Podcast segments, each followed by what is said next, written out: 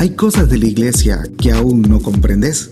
Los jóvenes queremos hablarte y estamos ansiosos de que tú nos escuches. Desde nuestra experiencia juvenil queremos traerte nuestra perspectiva, análisis y pensamiento sobre nuestra iglesia, atendiendo a todos los puntos que como católicos nos interesan. Es por ello que aquí te decimos qué hacer. Hola mi gente, muchísimas gracias por conectarse nuevamente en el programa de ¿Qué hacer? Hoy están bendecidos porque escuchan las melodiosas voces de un nuevo integrante de nuestro grupo y de mi persona. Hoy no nos acompaña nuestro otro compañero José Rogel, pero tengo el gusto de presentarles a alguien nuevo. Queremos conocerte, José. Hola, ¿qué tal? ¿Cómo están, hermanos? Eh, mi nombre es José Alberto Castillo estaré acompañándoles esta noche aquí para que me conozcan un poquito más. Eh, pertenezco a la parroquia San Martín de Porres. Eh, soy estudiante de Ingeniería Civil en la Universidad Tecnológica de Panamá. Eh, amante a los deportes y a las nuevas aventuras. Y agradecido con esta oportunidad de estar aquí con ustedes en este podcast. Ya a José lo conocía yo de antes y como que vi una chispa en él para que nos acompañara en este proyecto, así que estoy bastante feliz de poder tener nuestro primer programa.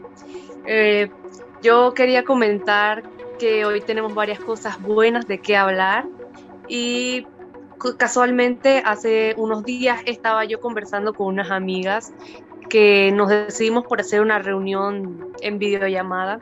Generalmente nunca coincidimos, pero por fin todas pudimos hacer la llamada. Y teníamos muchas cosas pendientes de qué hablar. Y entonces, pues, porque hace mucho tiempo yo estaba pensando que había muchas cosas que no sabía de ellas, ¿no? Y hablando con ellas me di cuenta de algo que me puso a pensar bastante, y es que muchas de las cosas que ellas hacían no me las contaban a mí y yo les preguntaba por qué no me contaban las cosas.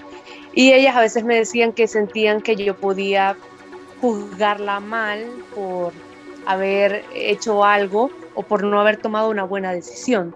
Entonces yo me pregunté si realmente mi posición como amiga cristiana estaba siendo la correcta o si realmente no estaba haciendo las cosas bien. Entonces yo me pregunté cómo se convive de manera correcta al ser cristiano con otros amigos. No sé si te ha pasado lo mismo, José. Claro que sí, Rebe. Mira que ha pasado muchas veces tomando tu caso, eh, creo que o tus amigas se deberían sentir una total confianza de comentar ese tipo de cosas contigo, ¿no? Ya, tú como cristiana te sientes como que quieres como dar un consejo, necesitas como ayudarlas en el caso de que estén haciendo cosas que ya no se sientan cómodos, que piensen que están mal. Pero uno como cristiano debe escucharlas y no juzgarlas, obviamente.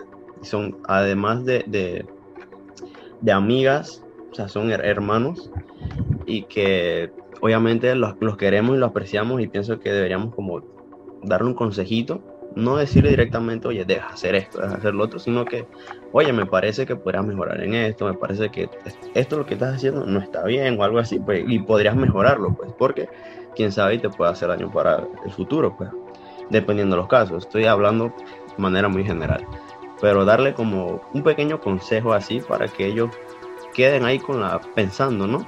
Y ya puedan, si creen que lo que están haciendo está mal, corregirlo y, y poder seguir adelante. Pues. Mira, precisamente eso es lo que me puso a reflexionar bastante, porque yo me di cuenta que no era una ni dos, eran varias las que estaban en esa actitud conmigo. Y yo comencé pues a reflexionar qué es lo que yo había estado haciendo durante todos estos años. Y a pesar de que siempre fueron con buenas intenciones, también tengo que estar consciente que muchas veces en mi proceso, que cada uno lo tiene en su camino de fe, a veces comete errores.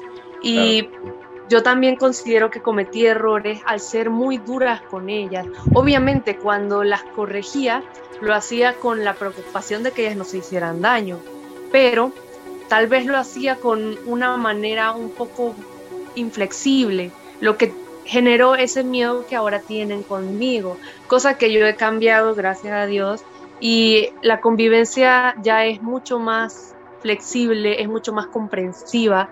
Y ahora que hablamos, ellas dijeron, no sé por qué tenía tanto miedo si lo has tomado tan bien. Y ahí me di cuenta que no hay que forzar nada, o sea, que la manera cristiana en la que se convive con amigos cristianos o no cristianos está en comprenderlos, aceptarlos y ayudarlos de una manera amorosa, sin juzgarlos ni hacerlos sentir culpables. Y que creo que, sí, así dale. Has, has dicho la palabra clave que creo que se resume todo esto, comprensión. O sea, me tengo, no poner en tus zapatos por ahí. No, no sé lo que está pasando, no sé bien lo que está pasando por ahí. Te comprendo, no te voy a juzgar y como amigo te voy a ayudar en lo que necesites. Creo que en eso se basa todo, pues en la comprensión, en comprender a las demás personas. Y se ve mucho también cuando jugamos a alguien que está de mal humor, no sé, o que anda con un carón ponte tipo. Y sí, no son las maneras, pero uno como dice, oye, esta persona está pasando un mal momento, pues no, no, creo que sea tan amargado, sí, es pasar por un mal momento. Ahorita no es momento de hablarle, pero ya luego, dije, oye, que vi que, que estabas así, que estoy preocupado por ti, ya después. Pero creo que todo se basa en eso, en la comprensión, como bien dices.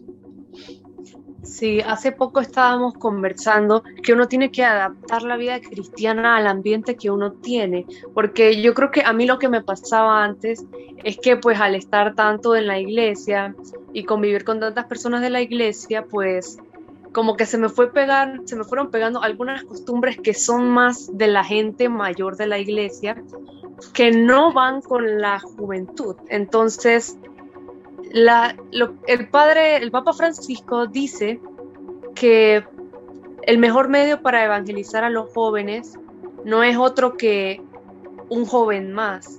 Entonces, ¿qué importa si yo me veo como joven, pero tengo una actitud de una persona mayor? No le estoy llevando esa misma forma de evangelizar a otro joven, sino que más bien le estoy dando lo mismo de lo que el joven se está alejando. Y creo que ahí está la diferencia. Sí, mira que una de estas maneras actuales de llevar también los mensajes y de llamar la atención de los jóvenes es precisamente con lo que estamos haciendo, con los podcasts, cosas distintas, no la, la simple, la simple no la, la tradicional catequesis, por decirlo así, que lleva durante tantos años que uno como joven, por algo lo dice, la mejor manera de llevar un mensaje a un joven es otro joven. ¿Por qué? Porque uno, nosotros nos comprendemos entre, entre, entre uno y los otros. Entonces, digamos, uno bien sabe que a veces, digamos, en los tiempos de catequesis, y no mintamos, a veces nos daba, nos daba pereza, nos daba sueño, a veces no queríamos ni ir.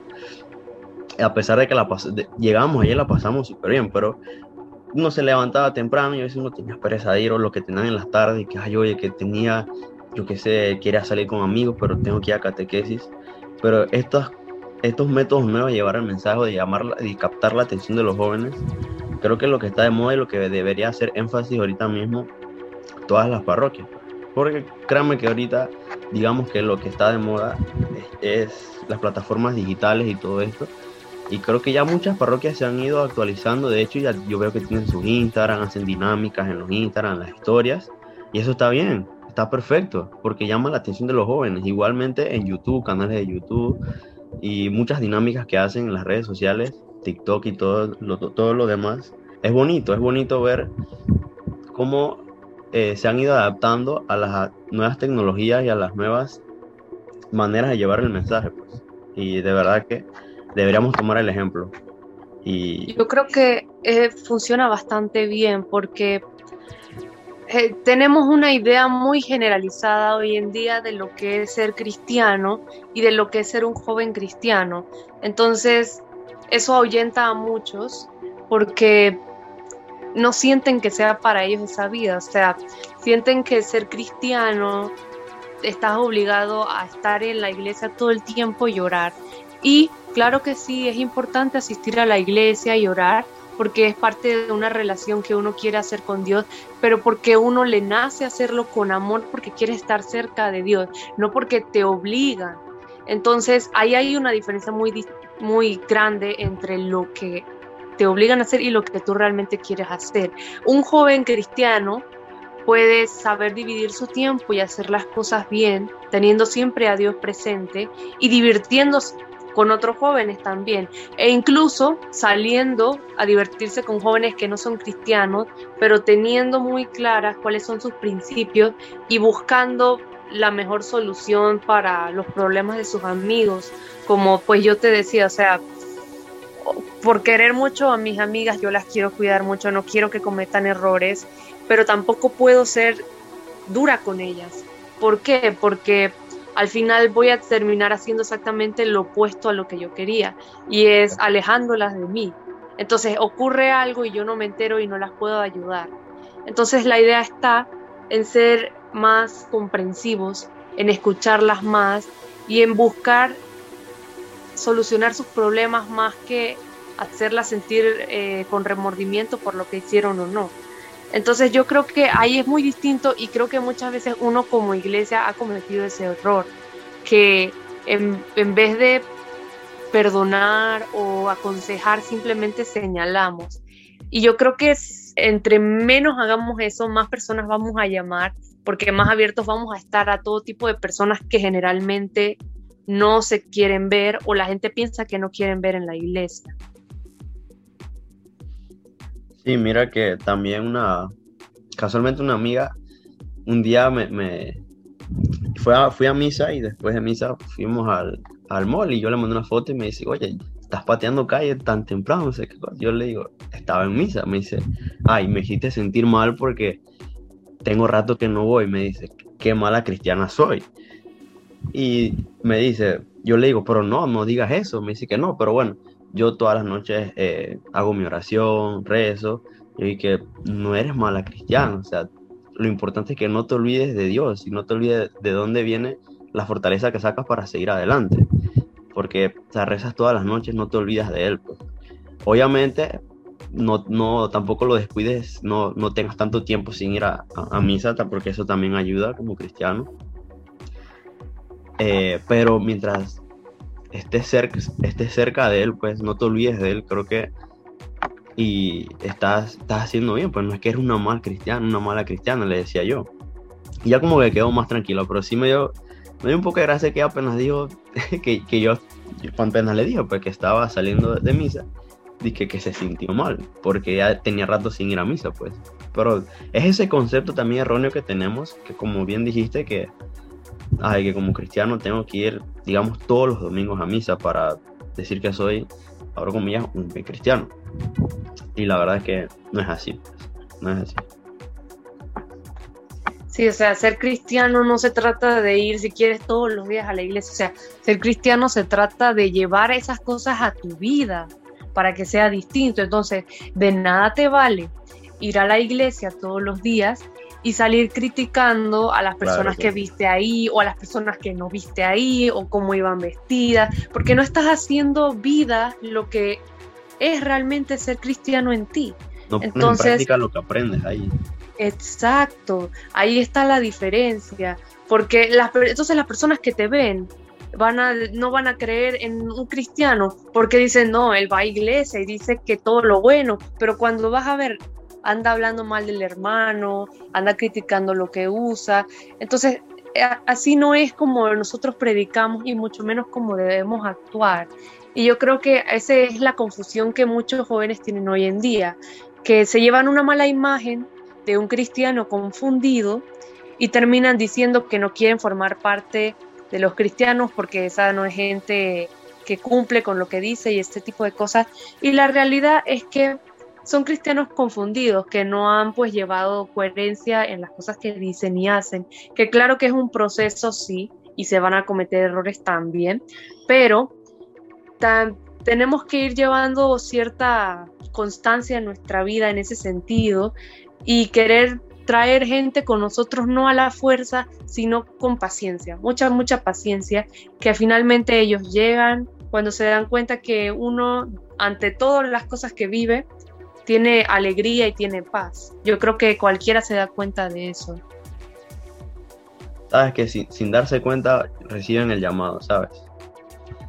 Así es.